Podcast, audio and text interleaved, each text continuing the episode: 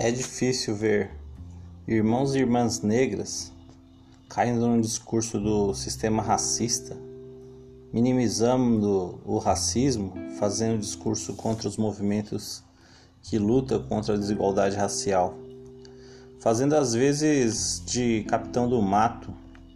Não tenho estômago para isso não. É nauseante. Será que não percebe que todas as conquistas que acontecem são através da luta?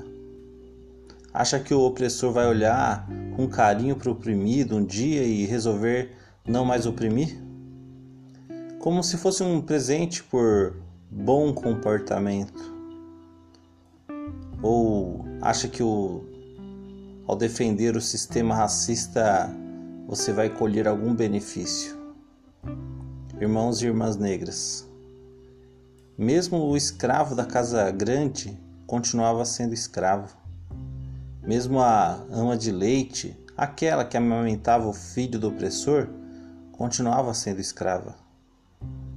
Não aceite as migalhas que o sistema lhe oferece. Rebele-se. Não use suas redes para atacar a quem está na luta por você. Revolte-se. Não conosco, e sim contra o sistema que lhe oprime. Não foram os pretos que inventaram a divisão racial, isso é invenção dos brancos.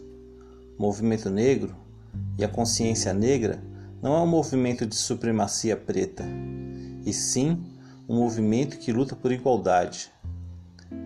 E para ter igualdade é preciso conhecer a nossa história e como chegamos aqui.